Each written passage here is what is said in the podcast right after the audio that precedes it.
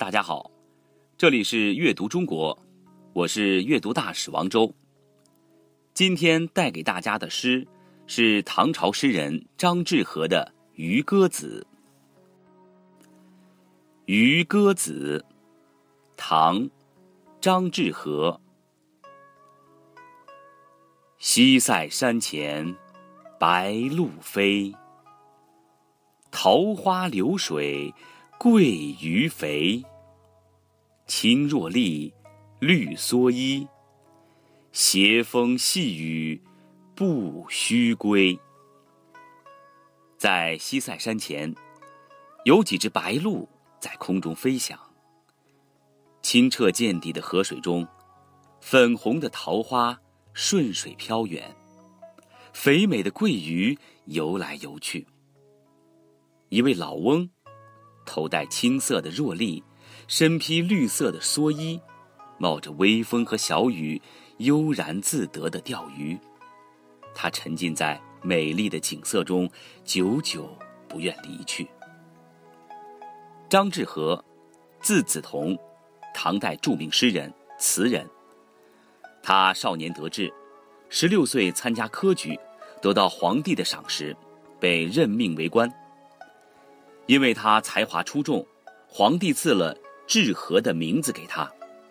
正当张志和春风得意的时候，不小心得罪了朝廷，被贬到偏僻地方当官。虽然后来他又重回京城为官，但他已经看破官场，于是辞官归隐家中，以垂钓作诗为乐。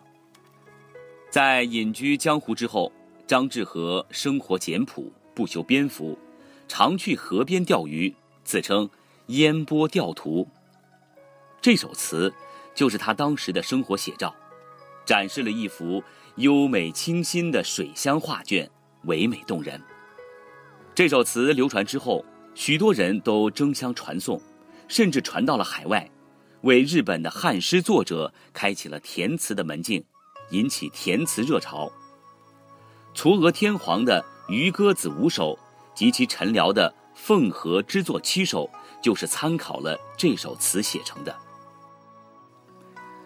张志和不仅是一位诗人，也是一位山水画家。据说，他曾将《渔歌子》画成图画。